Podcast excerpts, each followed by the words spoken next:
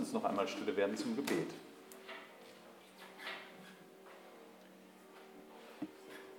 Lieber Vater, du barmherziger Gott, wir danken dir dafür, dass du Gnade über uns, dass du gnädig mit uns bist, dass du uns deinen Sohn geschenkt hast. Dein Sohn, der schuldlos sich für uns hingegeben hat, um unsere Schuld zu tragen, um uns gerecht vor dir dastehen zu lassen.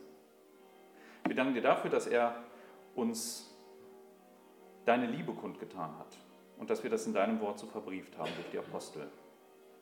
Und so wollen wir dich bitten, dass wir heute klar sehen, was, was das Evangelium eigentlich für eine Kraft ist, was es in unseren Herzen tut, wozu du es gesandt hast. Wir bitten dich um Klarheit im Wort.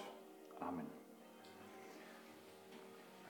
Ja, für, äh, für die Gäste und auch äh, für die Geschwister, die vielleicht beim letzten Mal nicht dabei waren, im Moment habe ich eine Predigtreihe, die sich nicht an einem Buch orientiert, der Bibel an sich, sondern an einem grundlegenden Thema. Das grundlegende Thema heißt Leben durch das Evangelium. Das ist jetzt die vierte Predigt in dieser Reihe. Die heutige Predigt ist überschrieben mit dem Titel Der Gläubige und die Ethik der Liebe. So, bevor jetzt einige Leute fluchtartig den Saal verlassen, weil da Ethik steht. Ich weiß nicht, wie ihr es so haltet mit theologischen Begriffen. Man muss sie nicht kennen, aber man muss verstehen, was damit gemeint ist. Ne? Also das Konzept. Also Ethik, wenn ein Mensch von der Ethik spricht, dann meint er in der Regel, dass er danach fragt, naja, wie, wie soll ich denn handeln? Das ist die Frage nach dem Handeln. Kann man ganz einfach so runterbrechen. Und das, was ich heute tun will mit euch in der Predigt, ist die Frage stellen, woher wissen wir Christen eigentlich, wie wir handeln sollen? Und was ist unser Maßstab für unser Handeln? Da glaube ich, herrscht oft Verwirrung. Einige halten das Gesetz besonders hoch. Und das Gesetz ist gut und richtig. Ich habe nichts gegen das Gesetz. Ich möchte euch heute zeigen, dass das Neue Testament einen anderen Weg beschreitet. Jesus, Paulus, Johannes, Petrus und wie sie alle heißen, die uns die Briefe hinterlassen haben, haben sich an der Liebe orientiert. Und damit das nicht im Ungefähren bleibt und damit wir nicht irgendwie nur darüber spekulieren können, was das denn meint, denn sie haben eine sehr konkrete Vorstellung davon, was das heißt. Diesem Thema möchte ich heute die Predigt widmen. Und das möchte ich mir mit euch angucken. Und es ist ein so grundlegendes Thema, dass sogar Leute von außen, die alles andere als Christen waren, überzeugte Atheisten, ich nehme mal ein, Nietzsche, ich weiß nicht, einige werden vielleicht zucken bei diesem Namen. Das ist der Mann, der den Satz gesagt hat, Gott ist tot, der Philosoph des 19. Jahrhunderts der später sogar, da kann er jetzt nichts für, ne? aber ein Adolf Hitler hat später viel auf seine, auf seine Ideen aufgebaut. Er hat, ihn groß, er hat ihn verehrt, diesen Mann, so sehr, dass er sogar dann, Nietzsche war schon tot, er hat dann die Schwester von Nietzsche besucht und eines seiner wichtigsten Gegenstände, die Hitler in seinem Leben wohl besaß, war der, äh, der Gehstock Nietzsches. Den hatte er, da war er besonders stolz drauf. Aber dieser Mann hat eins festgestellt, so weit weg er vom Evangelium gelebt und gelehrt hat. Er hatte verstanden, dass die Liebe, wie die Christen sie lehren, so hat er es genannt, eine Umwertung aller antiken Werte war. Es stand im Kontrast zum Rest der Welt. Das hatte er verstanden. Das hat er auch so gesagt. Es gibt in dieser Welt eigentlich nur zwei Konzepte von Liebe, das soll heute deutlich werden. Das eine ist die Liebe, wie das Neue Testament sie lehrt, eine biblische Liebe, und das andere ist ein Konzept, das ihr in allen anderen Religionen, in allen Weltanschauungen, wenn sie von Liebe sprechen, finden werdet. Und die ist immer gleich. Es gibt nur diese zwei Arten. Damit wir das gut unterscheiden können, wovon wir hier reden, möchte ich die christliche Liebe an dieser Stelle Agape nennen. Also immer wenn ich das Wort Agape sage, ist damit die Liebe gemeint, wie das Neue Testament sie lehrt. Für alle anderen Formen, denen wir begegnen, ist es Eros. So haben meist die griechischen Philosophen ihre Liebe genannt. Eros. Dabei wird herauskommen, dass die christliche Liebe, die Agape, ganz neu ist, ganz anders als alles andere, was diese Welt kennt. Sven hatte einen Text aus Römer 5 gelesen. Das ist ein guter Ausgangspunkt. Das ist der klassische Text, wenn, er von der Liebe, wenn Paulus von Liebe spricht. Viele denken an 1. Korinther 13. Ja, wenn sie von Liebe sprechen, vielleicht habt ihr auch als erstes daran gedacht. Lest den Text zu Hause. Er fasst das gut zusammen. Aber hier ist ein Vers drin, in Römer 5, der Vers 8, der die Dinge auf den Punkt bringt. Römer 5, Vers 8. Gott aber erweist seine Liebe zu uns darin, dass Christus, da wir noch Sünder waren, für uns gestorben ist. Einige stellen sich vielleicht die Frage, woher weiß ich denn, dass Gott mich liebt?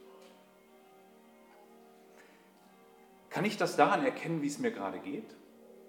Kann ich das daran erkennen, was ich gerade habe? Gelingen mir die Dinge, die ich mir vorgenommen habe? Sieht das alles von außen sehr nach Segen aus? Und damit meinen wir ganz oft eher das Materielle, das Äußerliche. Gesundheit und diese Dinge. Kann ich da gucken, wenn ich, wenn ich mich frage, liebt Gott mich? Paulus würde sagen, nein. Daran lasst uns das nicht, äh, da lasst uns nicht suchen. Paulus stellt hier fest, Gott aber erweist seine Liebe zu uns darin, dass Christus, da wir noch Sünder waren, für uns gestorben ist. Mit anderen Worten, im Kreuz, im Evangelium, da ist Gottes Liebe offenbart. Wenn du wissen willst, ob Gott dich liebt, dann frag dich, welche Beziehung du zum Gekreuzigten hast. Ja, Gott hat seinen Sohn gegeben. Da ist der Ausdruck seiner Liebe für uns ein für alle Mal sichtbar. Da können die äußeren Umstände sein, wie sie wollen. Hier hat Gott geliebt. Und hier sehen wir schon eins. Das ist nicht irgendwie ungefähr. Hier hat Gott ganz konkret gehandelt. Hier hat Gott seinen Sohn gegeben. Gott hat nicht einfach irgendwo ausrufen lassen, ich liebe euch alle, kommt zu mir. Hier hat er ein Zeichen gesetzt, hier hat er wirklich gehandelt. Also zwei Dinge können wir schon einmal feststellen. Erstens, wenn die Bibel von der Liebe spricht, dann geht diese Liebe immer von Gott aus. Zweitens, sie handelt. Zwei wichtige Dinge. Mit dem ersten Punkt habe ich schon mal eins angerissen, was wir noch ausführen werden. Gott handelt. Wir haben keine Ahnung, was Liebe ist, wenn wir auf uns angewiesen sind. Gott muss handeln und sich offenbaren.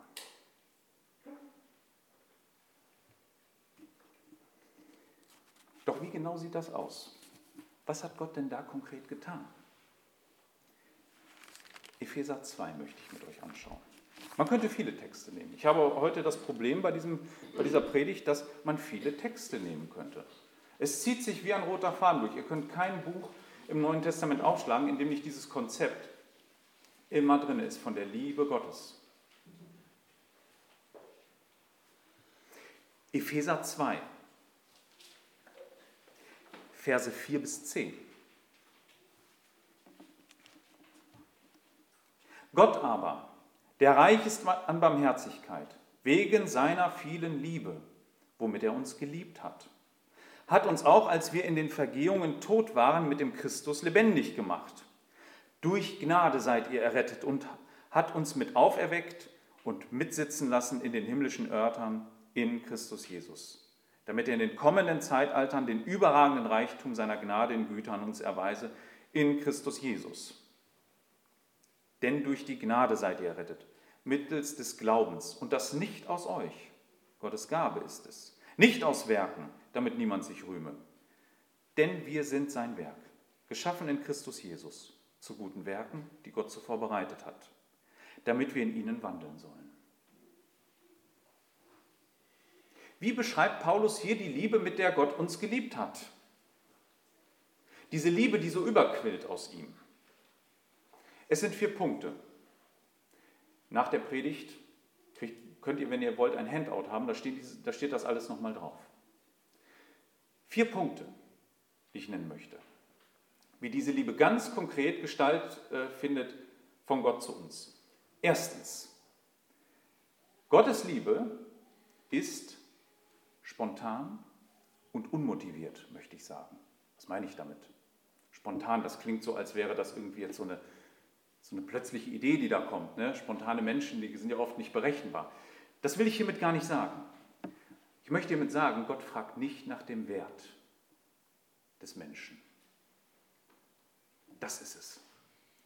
Er hat gar kein Motiv, diesen Menschen zu lieben an sich, wenn man das mal so von der Seite betrachtet.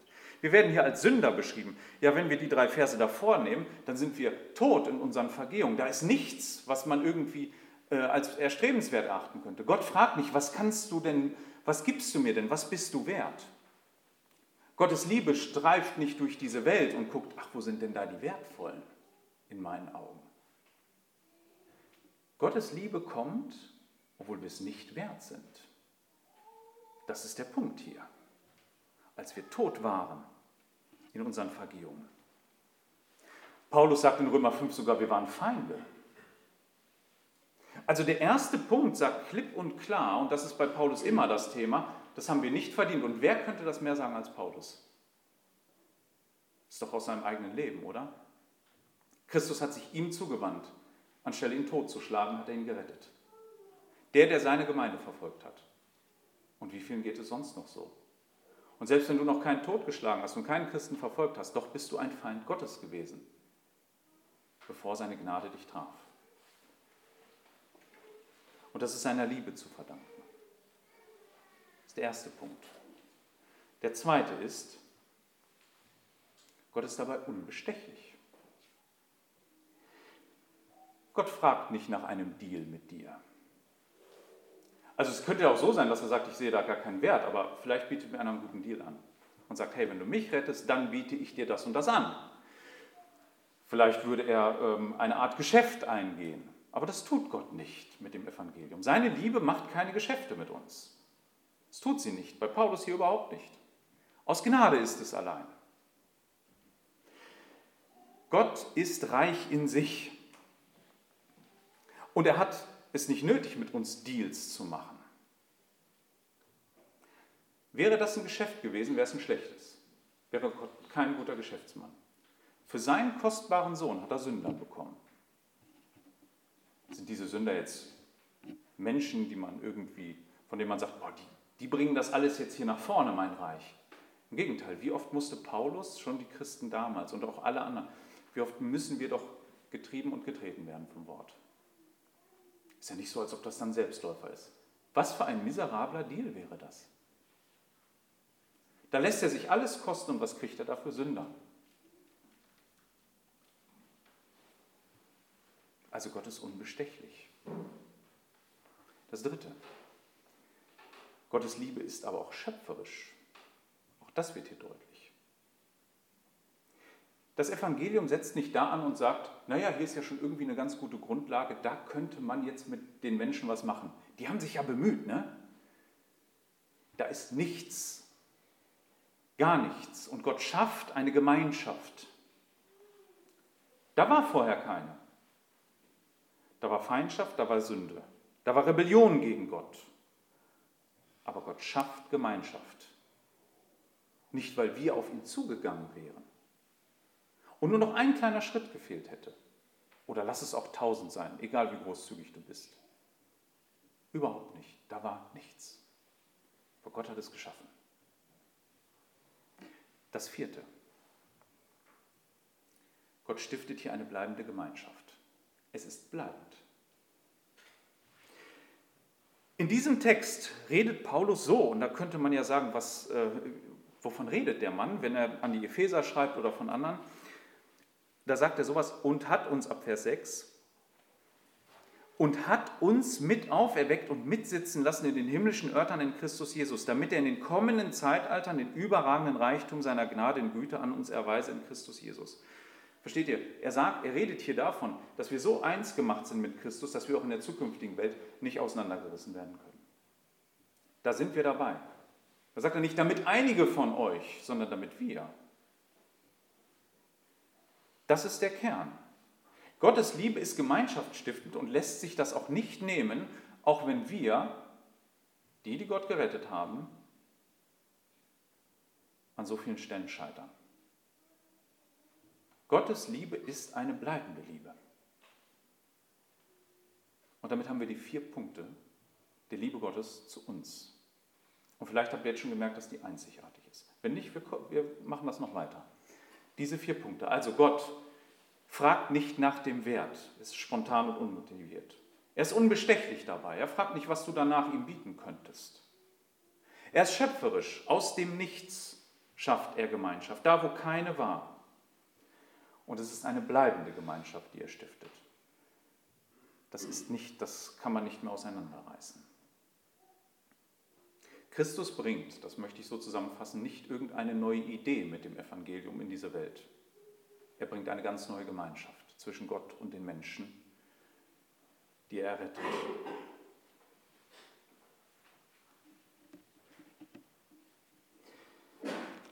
Ich möchte mit euch zu einem anderen Text kommen und möchte mit euch, nachdem wir jetzt gesehen haben, wie äußert sich Gottes Liebe zu uns, anschauen, was heißt denn das jetzt für uns, wenn wir das durchdenken? Das ist 1. Johannes 4.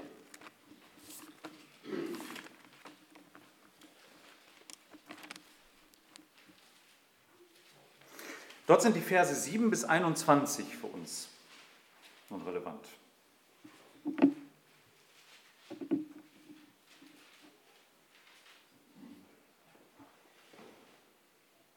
Johannes spricht dort so. Geliebte, also es ist Johannessprache, ne? Geliebte, lasst uns einander lieben, denn die Liebe ist aus Gott. Hier haben wir es wieder, was wir vorhin sagten. Liebe im biblischen Sinne ist immer aus Gott. Sie findet ihren Ursprung in Gott. Und jeder, der liebt, ist aus Gott geboren und erkennt Gott. Wer nicht liebt, hat Gott nicht erkannt, denn Gott ist Liebe. Hierin ist die Liebe Gottes zu uns offenbart worden, dass Gott seinen eingeborenen Sohn in die Welt gesandt hat, damit wir durch ihn leben möchten. Auch hier haben wir wieder, wo finden wir die Liebe? In seinem Sohn, im Evangelium. Hierin ist die Liebe nicht, dass wir Gott geliebt haben, sondern dass er uns geliebt und seinen Sohn gesandt hat als Sühnung für unsere Sünden. Geliebte, wenn Gott uns so geliebt hat, sind auch wir schuldig, einander zu lieben. Niemand hat Gott jemals gesehen. Wenn wir einander lieben, so bleibt Gott in uns und seine Liebe ist in uns vollendet. Hieran erkennen wir, dass wir in ihm bleiben und er in uns, dass er uns von seinem Geist gegeben hat. Und wir haben gesehen und bezeugen, dass der Vater den Sohn gesandt hat als Heiland der Welt. Wer irgend bekennt, dass Jesus der Sohn Gottes ist, in ihm bleibt Gott und er in Gott. Und wir haben erkannt und geglaubt die Liebe, die Gott zu uns hat. Gott ist Liebe. Und wer in der Liebe bleibt, bleibt in Gott und Gott in ihm. Hierin ist die Liebe mit uns vollendet worden, damit wir Freimütigkeit haben an dem Tag des Gerichts, dass wie er ist, auch wir in dieser Welt. Furcht ist nicht in der Liebe, sondern die vollkommene Liebe treibt die Furcht aus. Denn die Furcht hat Pein. Wer sich aber fürchtet, ist nicht vollendet in der Liebe. Wir lieben, weil er uns zuerst geliebt hat. Wenn jemand sagt, ich liebe Gott und hasst seinen Bruder, so ist er ein Lügner. Denn wer seinen Bruder nicht liebt, den er gesehen hat, wie kann, der, wie kann er Gott lieben, den er nicht gesehen hat? Und dieses Gebot haben wir von ihm, dass, wir Gott, dass wer Gott liebt, auch seinen Bruder liebe. Johannes spricht hier ganz viel an und wiederholt auch viel. Ich möchte einmal mit euch herausarbeiten, dass Johannes hier eigentlich über verschiedene Beziehungen spricht, Liebesbeziehungen. Also das eine haben wir schon beleuchtet, Gottes Liebe zum Menschen, zu uns. Sie erweist sich im Evangelium, sie handelt konkret. Und sie tut das, indem sie nicht nach dem Wert fragt, sie ist unbestechlich dabei, sie schafft etwas Neues und etwas Bleibendes. Ist auch bei Johannes hier, falls ihr es entdeckt habt. Aber das ist hier noch nicht der Punkt. Es geht weiter. In 16b, das ist erst in zwei Sätze geteilt, da sagt er, Gott ist Liebe und wer in der Liebe bleibt, bleibt in Gott und Gott in ihm. Bei Johannes, und das haben wir ja gesehen, die Liebe definiert sich ja dadurch, was Gott durch Christus getan hat. Im Evangelium. Wer also mit Gott in einer Beziehung bleiben will, muss im Evangelium bleiben. Das heißt, also Paulus redet nie so. Paulus spricht nie, wenn er von der Beziehung vom Menschen zu Gott spricht, spricht er in der Regel nicht von Liebe. Paulus spricht in der Regel, in der Regel von Glauben. Also Paulus benutzt zum Beispiel, wenn man das mal so nimmt, dreimal erwähnt er, dass wir unseren Nächsten lieben sollen. Ihr kennt das Gebot, das Jesus gegeben hat, ja, liebe Gott mit deinem ganzen Herzen, ganzen Seele, ganzen Verstand und deinen Nächsten wie dich selbst. Paulus zitiert aber meist den zweiten Teil. Ausschließlich, dreimal. Den ersten zitiert er nicht. Da benutzt er dann Glauben. Das heißt, Gottes Liebe kommt zu uns und wir antworten, indem wir im Evangelium bleiben. Mit anderen Worten, ihm glauben. Das ist unsere Art, Gott zu lieben. Wir vertrauen auf sein Wort.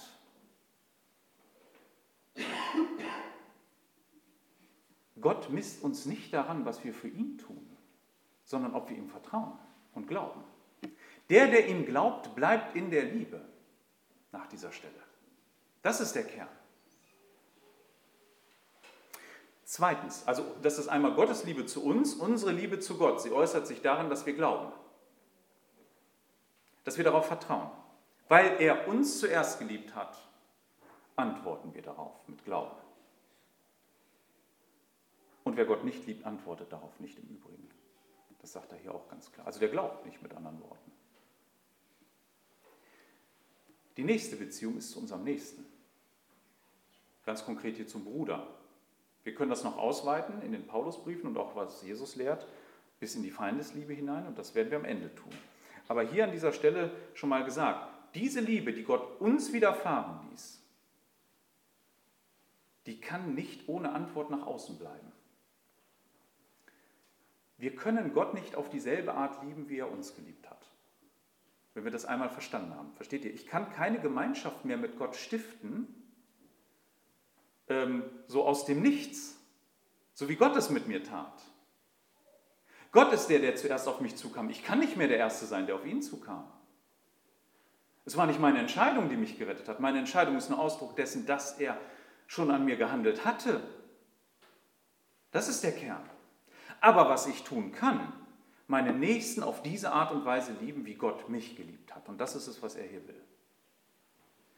Versteht ihr, ich kann, wenn ich meinem Nächsten begegne, aufhören zu fragen, was bist du wert? Was kannst du mir geben? Ich kann aufhören zu fragen, was bringst du eigentlich mit? Auf welcher Lage, Grundlage wollen wir jetzt hier einander lieben?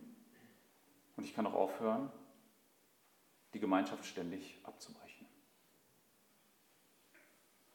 Ich kann Gottes Liebe nicht an ihn wieder zurückgeben, aber an meinen Nächsten. Und da sagt er, und das ist ein Kennzeichen echter Liebe, eines echten Christen, wenn ich das tun kann. Das ist hier der Punkt, den er macht. Das heißt, wenn wir unserem Nächsten begegnen, hier schon, dann ist der Kern, dass du ihn dir anschaust und sagst, ich sehe vielleicht in dir nichts, was wertvoll ist. Auch kein Ideal. Es gibt manche, die würden jetzt sagen, und da, da merkt ihr vielleicht, wie zerbrechlich die biblische Liebe jetzt ist.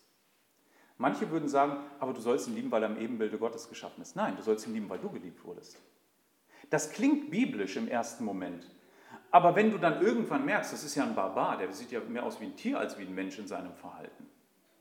Ja, was macht das dann mit dir? Ändert das was? Nein. Ich liebe den Nächsten, weil Gott mich geliebt hat. Das ist der Kern, auf den Johannes hier will.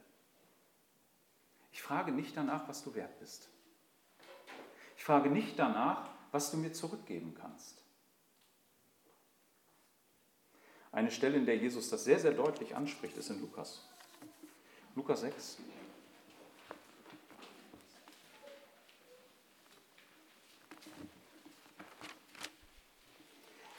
Es sind die Verse 27 bis 36.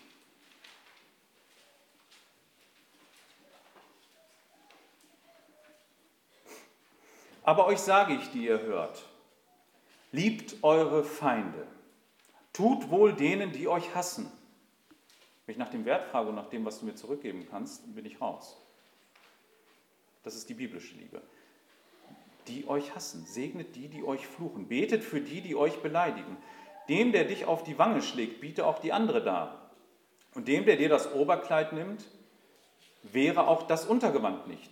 Gib jedem, der dich bittet, und von dem, der der dir das Deine nimmt, fordere es nicht zurück. Und wie ihr wollt, dass euch die Menschen tun, so tut auch ihr ihnen ebenso. Und wenn ihr die liebt, die euch lieben, was für Dank habt ihr? Denn auch die Sünder lieben solche, die sie lieben. Und wenn ihr denen Gutes tut, die euch Gutes tun, was für Dank habt ihr? Denn auch die Sünder tun dasselbe. Und wenn ihr denen leid, von denen ihr zurückzuempfangen hofft, was für Dank habt ihr? Auch Sünderlein und Sündern, um das, um das Gleiche zurückzuempfangen. Doch liebt eure Feinde und tut Gutes und Leid, ohne etwas zurückzuerhoffen. Und euer Lohn wird groß sein und ihr werdet Söhne des Höchsten sein. Denn er ist gütig gegen die Undankbaren und Bösen. Seid barmherzig, wie auch euer Vater barmherzig ist. Versteht ihr, ich kann das Gott nicht zurückspiegeln in der gleichen Form, die Liebe, die er mir gebracht hat im Evangelium, aber meinem Nächsten gegenüber. Im Übrigen an dieser Stelle, hier geht Johannes sehr, sehr stark auf die Bruderliebe ein. Und da versteht ihr schon, wenn ich das Evangelium verstanden habe, zwingt es mich. Es treibt mich an. Nicht, weil es ein Gesetz ist, weil es unvorstellbar ist, was Gott hier geschaffen hat, das irgendwo zu äußern. Und das kann ich am besten bei meinem Bruder. Da hat Jesus gesagt, er soll was machen. Und auch bei den Feinden. Aber zuerst ist mein Bruder. Und da möchte ich eins sagen, das sage ich mal ganz deutlich. Wer kein Verlangen nach Gemeinschaft mit Christen hat, der frage sich mal, welches Evangelium er eigentlich glaubt. Wo willst du denn die Liebe Gottes zeigen? Wenn Christen für dich nichts anderes als Ballast sind, was für ein Evangelium glaubst du eigentlich?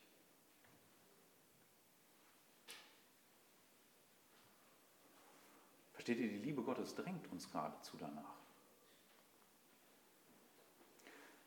Das sind drei Beziehungen der Liebe. Gott zu uns, wir zu Gott, wir zum Nächsten. Eins fehlt, Selbstliebe,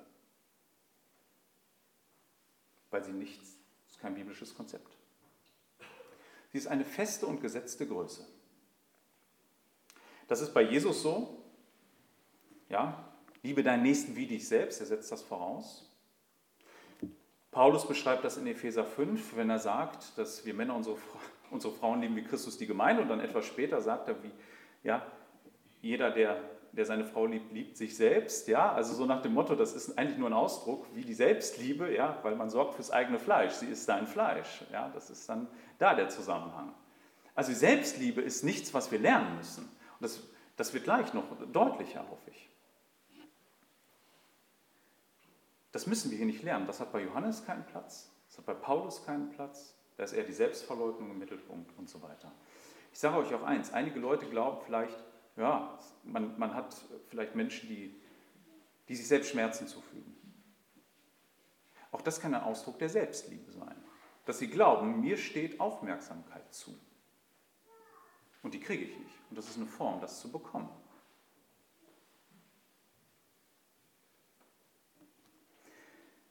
Selbstliebe ist kein biblisches Konzept.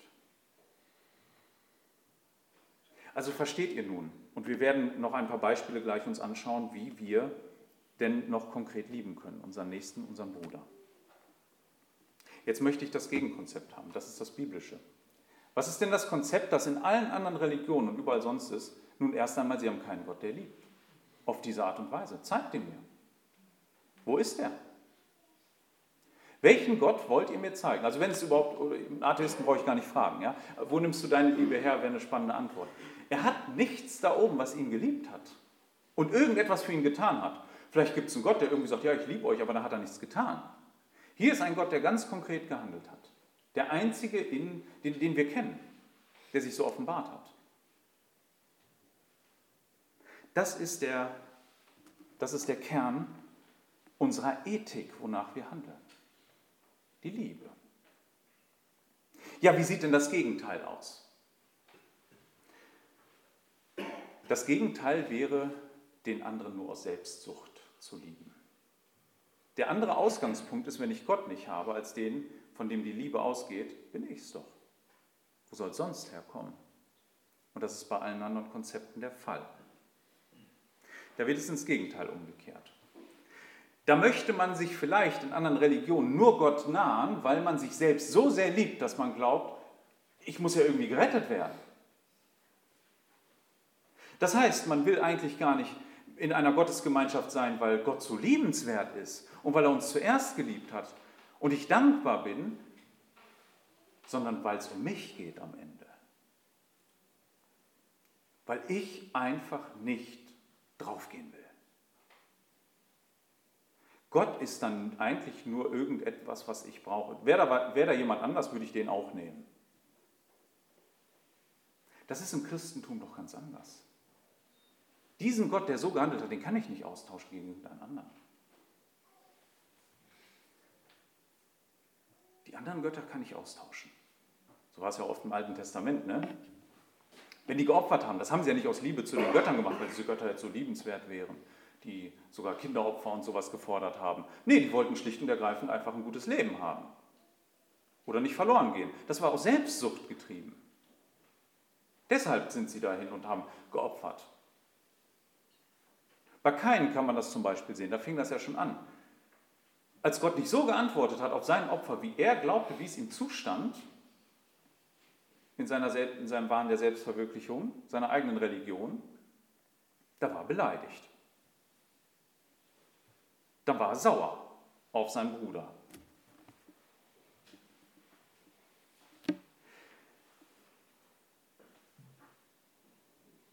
Eine berühmte Frau, Mutter Teresa, die hat mal folgenden Satz gesagt. Und da merken wir, wie nah oft die Sprache ist, die so fromm klingt, aber ein ganz anderes Konzept hat.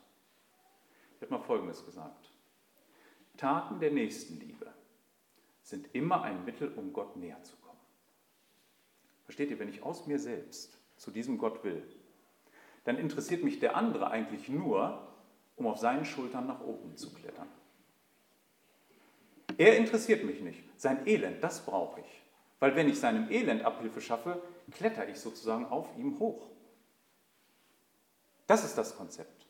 Wie der Mensch sich zu Gott erhebt. Das ist das Prinzip Eros, was man überall sonst auf der Welt findet. Da, wo Leistung zählt.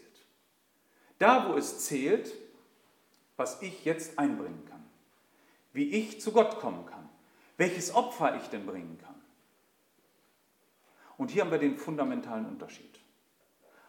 Alle anderen Religionen, alle Weltanschauungen fragen in der Regel nach einem Opfer.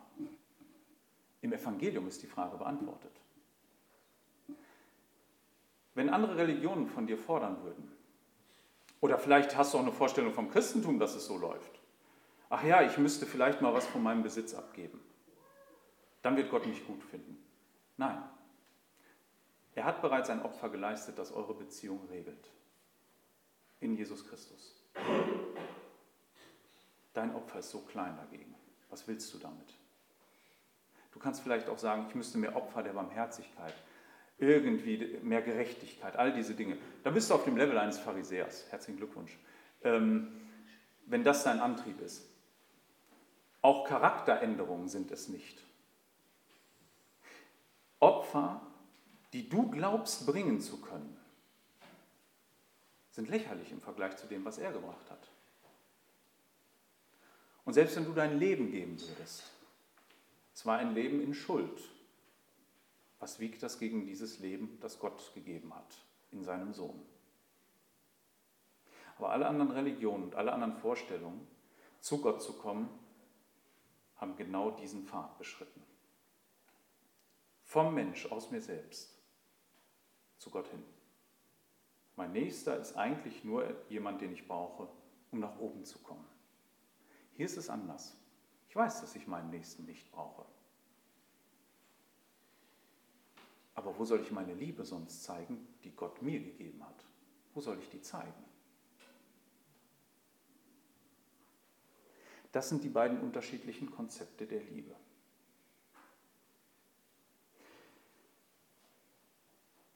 Ich möchte mit euch ähm, ein paar Texte dazu ganz praktisch betrachten, wie Paulus und auch ähm, andere Jakobus das entfalten.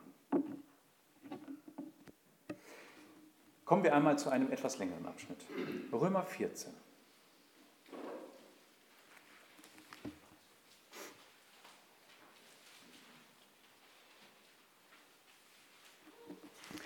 Ähm, ich lese jetzt nicht die Verse 1 bis 12 in Römer 14, ich fasse die mal so zusammen. Also im Grunde müsst ihr euch vorstellen, in der Gemeinde gab es einen Streit. Ähm, es gab dort Meinungsverschiedenheiten, Positionsunterschiede und es ist auch völlig klar, wer recht hat. Ist völlig klar. Es gab die eine Position, die sagte, ähm, ein Christ ist nicht von Götzenopfern. Das macht er nicht. Also das Fleisch von Götzenopfern ist kontaminiert, verseucht oder sonst etwas. Ist ja Götzen geopfert. Es war aber billiges Fleisch. Und stellt sich die Frage, kann man das denn essen? Paulus ist ganz klar darin, natürlich kann man das. Das verunreinigt den Christen nicht. Ähm, was Paulus aber nicht macht, ist, da gibt es diese Streitfrage, weil es gab auch Leute, die auf Paulus Seite waren, auf der Position, dass er sagt, so, jetzt geht mal los und erklärt das mal den anderen. Und wenn sie es nicht verstehen, dann erklärt er es ihnen zehnmal. Das macht er nicht. Im Übrigen hätte Paulus den Maßstab des Gesetzes genommen, hätte er wahrscheinlich so argumentiert. Aber er nimmt den Maßstab der Liebe. Das, was im Evangelium ist. Dass auch wenn der andere an sich vielleicht in meinen Augen jetzt keinen Gegenwert hat, mir auch nichts entgegenbringen kann, was, mich, was ein guter Deal wäre. Wo wir eigentlich nur Streit haben, dass ich da schöpferisch tätig werde und eine bleibende Gemeinschaft stifte. Und so antwortet Paulus dann. Ab 13 bis 15 Vers 3. Lasst uns nun nicht mehr einander richten, sondern richtet vielmehr dieses, dem Bruder nicht einen Anstoß oder Ärgernis zu geben ich weiß und bin überzeugt in dem Herrn Jesus, dass nichts an sich selbst unrein ist. Nur dem, der etwas für unrein erachtet, dem ist es unrein. Denn wenn dein Bruder wegen einer Speise betrübt wird, so wandelst du nicht mehr nach der Liebe. Verdirb nicht mit deiner Speise den, für den Christus gestorben ist. Lasst nun euer Gut nicht verlästert werden, denn das Reich Gottes ist nicht Essen und Trinken, sondern Gerechtigkeit, Friede, Freude im Heiligen Geist. Denn der denn wer in diesem dem Christus dient, ist Gott wohlgefällig und den Menschen bewährt. Also lasst uns nun dem nachstreben, was zum Frieden und was zur gegenseitigen Erbauung dient. Zerstöre nicht einer Speise wegen das Werk Gottes. Alles ist zwar rein, aber es ist böse für den Menschen, der mit Anstoß ist. Es ist gut, kein Fleisch zu essen, noch Wein zu, noch Wein zu trinken, noch etwas zu tun, woran dein Bruder sich stößt oder sich ärgert oder worin er schwach ist. Hast du Glauben? Habe ihn für dich selbst vor Gott. Glückselig, wer sich selbst nicht richtet in dem, was er gut heißt. Wer aber zweifelt, wenn er isst, ist verurteilt, weil er es nicht aus Glauben tut. Alles aber, was nicht aus Glauben ist, ist Sünde. Wir aber, die Starken, sind schuldig, die, Schwachen der Schwachen zu, äh, die Schwachheit der Schwachen zu tragen und nicht uns selbst zu gefallen. Jeder von uns gefalle dem Nächsten zum Guten, zu erbauen. Denn auch der Christus hat nicht sich selbst gefallen, sondern, wie geschrieben steht, die Schmähung derer, die dich schmähten, sind auf mich gefallen.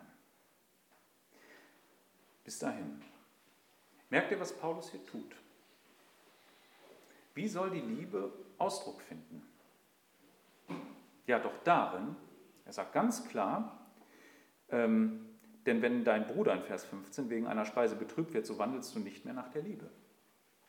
Du brichst dann aus, du machst etwas kaputt. Du für dich selbst magst Recht haben. Und ich weiß auch, dass was Paulus hier sagt, ähm, es gibt eine Diktatur der Schwachen in Gemeinden. Es gibt Leute, die für alles eine Regel brauchen. Das gibt es. Es gibt Gemeinden, die strotzen nur so von Regeln über was man nicht alles tun und lassen soll. Das kann eine Diktatur der Schwachen sein. Aber wir sehen den Nächsten, nicht die Masse. Also wenn es ein grundlegendes Problem in einer Gemeinde mit Schwachheit gibt, dann kann man das adressieren. Ich glaube, das ist hier aber nicht das Thema. Das ist auf einer sehr persönlichen Ebene hier. Ich glaube nicht, dass das ein generelles Schwachheitsproblem in der Gemeinde ist, die jetzt so viele Regeln hätten. Das wäre Galater, wo man noch versucht, ein Gesetz einzuführen. Da ist Paulus anders im Tonfall. Weil da wird man vom Evangelium abgeschnitten. Da hat man auf einmal nicht mehr diese Liebe. Da geht es nur noch um Selbst- und Selbstverwirklichung anhand von Gesetzen und Geboten. Hier geht es aber um Gemeinschaft. Und die muss von der Liebe getränkt sein. von der, die wir aus dem Evangelium kennen. Nicht davon, dass wir nur davon reden, einander zu lieben, sondern von konkreten Handeln. Und da kann ich auch etwas hinten anstellen, nämlich mich selbst. Wo finde ich denn dieses Prinzip, das Paulus hier im Hintergrund hat? Na, im Evangelium. Ich kann es deshalb hinten anstellen, weil Gott selbst sich geopfert hat. Er selbst hat, Christus ist selbst Mensch geworden, hat sich erniedrigt. Warum sollte ich nicht auch auf meine eigenen Vorteile verzichten können? Jakobus. Jakobus 2, 14 bis 16.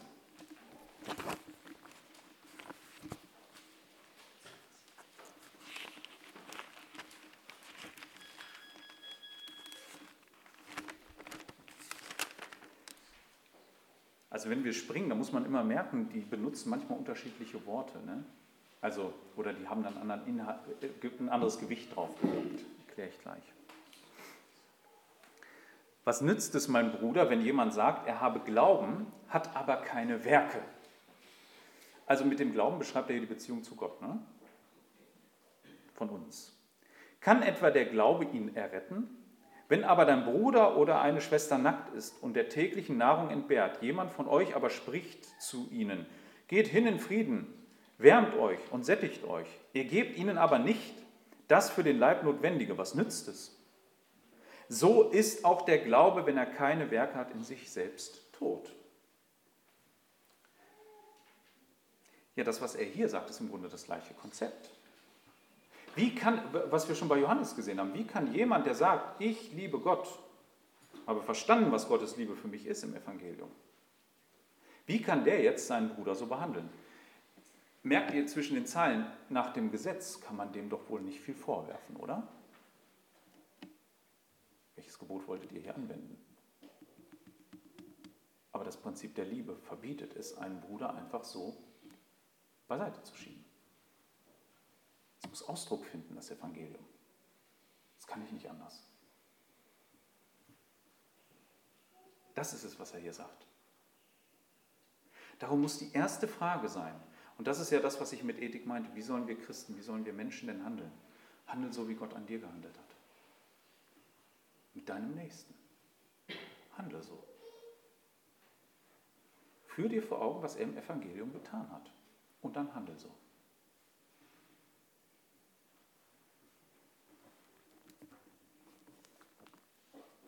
Springt mal mit mir noch in den Epheserbrief zurück.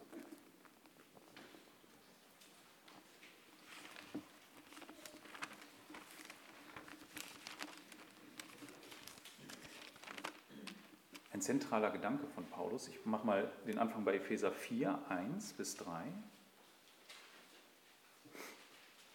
Ich ermahne euch nun, ich, der Gefangene im Herrn, dass ihr würdig wandelt der Berufung, mit der ihr berufen worden seid mit aller Demut, Sanftmut, mit Langmut, einander ertragend in Liebe. Also keiner sagt, dass es immer einfach ist mit dem anderen, aber er sagt ertragend in Liebe.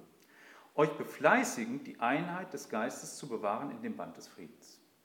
Das ist so ein Grundlagensatz, den er dann voranschiebt für die folgenden Kapitel. Und dann sagt er in Kapitel 5 am Anfang, 1 und 2, Seid nun Nachahmer Gottes als geliebte Kinder Nachahmer Gottes als geliebte Kinder. Ich muss verstanden haben, wie Gott mich geliebt hat. Ich muss verstanden haben, was es heißt, sein Kind zu sein. Und wandelt in Liebe, wie auch der Christus uns geliebt und sich selbst für uns hingegeben hat, als Darbringung und Schlachtopfer Gott zu einem duftenden Wohlgeruch. Erinnert nochmal ans Evangelium und sagt, das muss euch jetzt antreiben. Und dann entfaltet in diesem Kapitel ja die verschiedensten Punkte und die verschiedensten Themen. Eins vielleicht, ich nehme mal 20, äh, Vers 20. Das sind verschiedene Punkte. Ihr aber habt den Christus nicht so kennengelernt. Wenn ihr wirklich ihn gehört habt und in ihm gelehrt worden seid, wie die Wahrheit in dem Jesus ist, dass ihr, was den früheren Lebenswandel betrifft, abgelegt habt, den alten Menschen, der nach den betrügerischen Begierden verdorben wird. Also aus sich selbst, aus seinen Begierden. Das ist das Problem des alten Menschen. Der Neue hat einen neuen Schwerpunkt. Er fragt nach der Liebe Gottes. Das ist sein Antrieb. Nicht mehr das Selbst. Aber erneuert werdet in dem Geist eurer Gesinnung und angezogen habt den neuen Menschen, der nach Gott geschaffen ist in wahrhaftiger Gerechtigkeit und Heiligkeit. Deshalb, da ihr die Lüge abgelegt habt, redet Wahrheit, jeder mit seinem Nächsten, denn wir sind, denn wir sind Glieder voneinander. Versteht ihr, Lüge trennt, die zerstört diese Gemeinschaft. Wahrheit nicht, die erbaut das auf. Weiter. Zürnt und sündigt nicht, die Sonne gehe nicht unter über eurem Zorn und gebt nicht Raum dem Teufel. Wer gestohlen hat, stehle nicht mehr, sondern arbeite vielmehr und wirke mit seinen Händen das Gute, damit er den Bedürftigen etwas zu geben habe. Kein faules Wort gehe aus eurem Mund hervor, sondern was irgend gut ist zur notwendigen Erbauung, damit es den Hörenden Gnade darreiche. Und betrübt nicht den Heiligen Geist, durch den ihr versiegelt worden seid auf den Tag der Erlösung. Alle Bitterkeit und Wut, Zorn und Geschrei und Lästerung sei von euch weggetan, samt aller Bosheit. Seid aber zueinander gütig, mitleidig, einander vergeben, wie auch Gott in Christus euch vergeben hat. Das ist die Ethik, die er uns vorstellt. Und eins möchte ich hervorheben, wer gestohlen hat, stehle nicht mehr. Ja, dafür gibt es ein Gesetz, ne? also wir sollen ja nicht stehlen. Aber wozu treibt uns die Liebe? Die, die treibt uns viel weiter hinaus, als nur zu sagen, tu das nicht. Sie treibt uns an, sondern arbeite vielmehr und wirke mit seinen Händen das Gute, damit er den Bedürftigen etwas zu geben habe. Frage dich, wie kannst du Gemeinschaft stiften? Wie Gott das tat. Der ist ja einer, der ist bedürftig, der hat ja gar keinen Gegenwert in dem Moment. Mit dem kannst du wahrscheinlich auch keinen guten Deal abschließen. Ob er überhaupt dankbar ist, ist ja noch eine ganz andere Frage. Also wer Dank dann erwartet, ja, der hat versucht, einen Deal abzuschließen. Viele Leute sind undankbar für das Gute, das wir tun. Aber das soll uns gar nicht daran hindern, das weiterzumachen. Ähm, da wird dann auch auf einmal etwas geschaffen, wo vorher gar keine Gemeinschaft war mit diesen Bedürftigen vielleicht. Ja? Vielleicht sind es auch nur die in der Gemeinde. Ja, dann ist es umso besser, dann wird die gefestigt. Und der andere Punkt ist, das soll bleibend sein. Ne? Das haben wir gelernt aus der Liebe Gottes. Das zieht sich durch alle Lebensbereiche. Und bis hinein, das soll mein letzter Punkt sein, in unsere Ehen und in unsere Familien. Das ist mir eine Herzensangelegenheit weil das die engste Gemeinschaft ist, die ihr im Leben pflegen werdet. Vater und Mutter sind es bis jetzt. Also fragt dich, ob du zu Vater und Mutter und fragt euch als Eltern, ob ihr solche Beziehungen zu euren Kindern habt. Aber irgendwann wird die gelöst. Und du wirst mit einem Mann oder einer Frau, ja, je nachdem, was du bist, wenn du eine Frau bist, wirst du ein Mann, wenn du ein Mann bist, wirst du eine Frau heiraten, das muss man ja heute noch sagen, ähm, dann wird das deine engste Verbindung sein. sagt Paulus folgendes in Epheser 5 dann, 25. Ihr Männer liebt eure Frauen, wie auch der Christus die Versammlung geliebt und sich selbst für sie hingegeben hat. Dieselbe Art und Weise, Männer, an uns. Ne? Damit er sie heiligte, sie reinigen durch die Waschung mit Wasser durch das Wort, damit er die Versammlung sich selbst verherrlicht darstelle, die nicht Flecken oder Runzeln oder etwas dergleichen habe, sondern dass sie heilig und untadelig seid. So sind auch die Männer schuldig, ihre Frauen zu lieben wie ihre eigenen Leiber. Also das ist die Selbstliebe wieder. Ne? Da sagt er, das, daran könnt ihr mal messen. Ja? Und dann sagt er weiter, äh, denn niemand hat jemals sein eigenes Fleisch gehasst, sondern ernährt und pflegt es, wie auch der Christus die Versammlung. Und so weiter. Versteht ihr, wir Männer, wir müssen das abbilden in unseren Ehen. Genau diese Liebe zu unseren Frauen. Manch einer mag äh, seine Frau so sehen, dass er eine Gewaltherrschaft über sie hat. Und manch einer ist passiv. Beides ist nicht gut. Gott ist in seiner Liebe weder passiv, noch ist er ein Gewaltherrscher über seine Gemeinde. Er hat sein Kostbarstes gegeben. An dieser Stelle ist die Selbsthingabe der Maßstab für uns Männer. Also ihr Männer, die ihr vielleicht passiv seid, und kein gutes Haupt zu Hause seid. Nehmt euch Christus und das Tun des Vaters zum Vorbild. Seid aktive Männer. Liebt eure Frauen. Lieben heißt nicht davon zu reden, so zu handeln. Ihr Männer, die ihr eure Frauen vielleicht nur beherrscht, hört damit auf. Liebt eure Frauen wie Christus die Gemeinde. Stiftet genau so eine Art der Gemeinschaft, wie ihr sie im Evangelium dargereicht bekommen habt. Das ist der Punkt.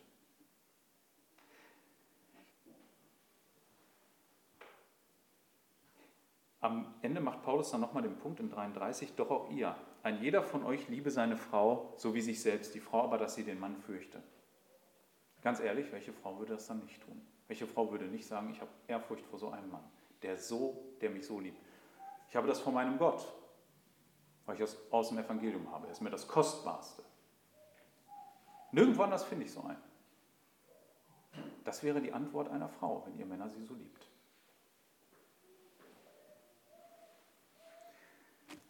Ich fasse nochmal zusammen zum Schluss.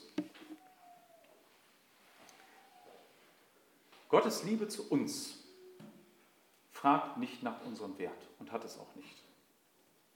Gottes Liebe zu uns lässt sich auch durch unser Tun nicht bestechen. Wir können nichts einbringen, um seine Liebe zu gewinnen. Gottes Liebe schafft da, wo etwas, da, wo nichts ist. Sie stiftet eine bleibende Gemeinschaft. Und damit ist die Liebe sehr konkret. Und sie ist nirgendwo anders zu finden als hier. Die Liebe, wie die Welt sie meist versteht, ist aus sich selbst heraus motiviert. Das ist unsere Natur. Sie sieht im Nächsten nur jemanden, dem, auf dem ich nach oben klettere, zu einem Gott, der wahrscheinlich austauschbar wäre. Wenn mir ein anderer angeboten würde, würde ich ihn nehmen. Hauptsache, ich werde gerettet. Hauptsache, ich bekomme, was ich will. Unsere Beziehungen müssen von dieser Liebe durchtränkt sein. Wir müssen verstanden haben, was das Evangelium ist. Auf dieses Evangelium antworten wir mit Glauben an Gott. Durch dieses Evangelium sind wir getrieben, unseren Nächsten zu lieben. Auch wenn er das nicht erwidert. Auch wenn er sich in unseren Augen keinen Wert hat. Auch wenn, wenn er an der Stelle mir nichts zu bieten hat. Auch wenn ich erst eine Beziehung schaffen muss. Und auch wenn diese Gemeinschaft angegriffen ist, ich meine, die Frage von Petrus war damals, wie oft er seinem Nächsten vergeben muss. Und Jesus macht damit ein Verhältnis klar. Er schließt ein Gleichnis an von dem Mann, der eine unendliche Schuld an Talenten vergeben bekommt und dann seinem Bruder, seinem Nächsten, seinem Mitknecht, äh, keine, ist keine unbedeutende Summe, aber eine wahnsinnig geringe dagegen, ihm die nicht vergibt. Da macht er deutlich, wie eine Gemeinschaft aussieht. Sie soll bleibend sein, mit anderen Worten. Das ist das Gleichnis. Und Selbstliebe ist nicht unser Thema. Selbstaufgabe. Das ist es. Wer mir nachkommen will, der nehme mein Kreuz auf sich. Der verleugne sich selbst und nehme mein Kreuz auf sich. So sagt Jesus das. Verleugne sich selbst. Wir müssen selbst lernen zu sagen, meine Bedürfnisse sind nicht der Nabel der Welt. Das ist der Kern des Evangeliums.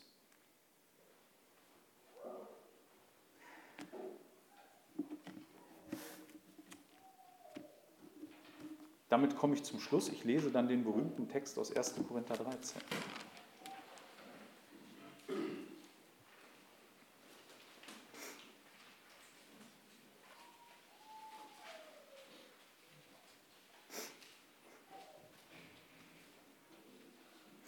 Wenn mit den Sprachen der Menschen und der Engel rede, aber nicht Liebe habe, so bin ich ein tönendes Erz geworden und eine schallende Zimbel. Und wenn ich Weissagung habe und alle Geheimnisse und alle Erkenntnisse weiß und wenn ich allen Glauben habe, so dass ich Berge versetze, aber nicht Liebe habe, so bin ich nichts. Und wenn ich alle meine Habe zur Speisung der Armen austeile und wenn ich meinen Leib hingebe, damit ich verbrannt werde, aber nicht Liebe habe, so nützt es mir nichts. Die Liebe ist langmütig, ist gütig, die Liebe neidet nicht, die Liebe tut nicht groß, sie bläht sich nicht auf, sie gebärdet sich nicht unanständig, sie sucht nicht das ihre. Das ist wieder der Punkt. Sie lässt sich nicht erbittern, sie rechnet das Böse nicht zu, sie freut sich nicht über die Ungerechtigkeit, sondern sie freut sich mit der Wahrheit. Sie erträgt alles, sie glaubt alles, sie hofft alles, sie erduldet alles. Die Liebe vergeht niemals. Amen.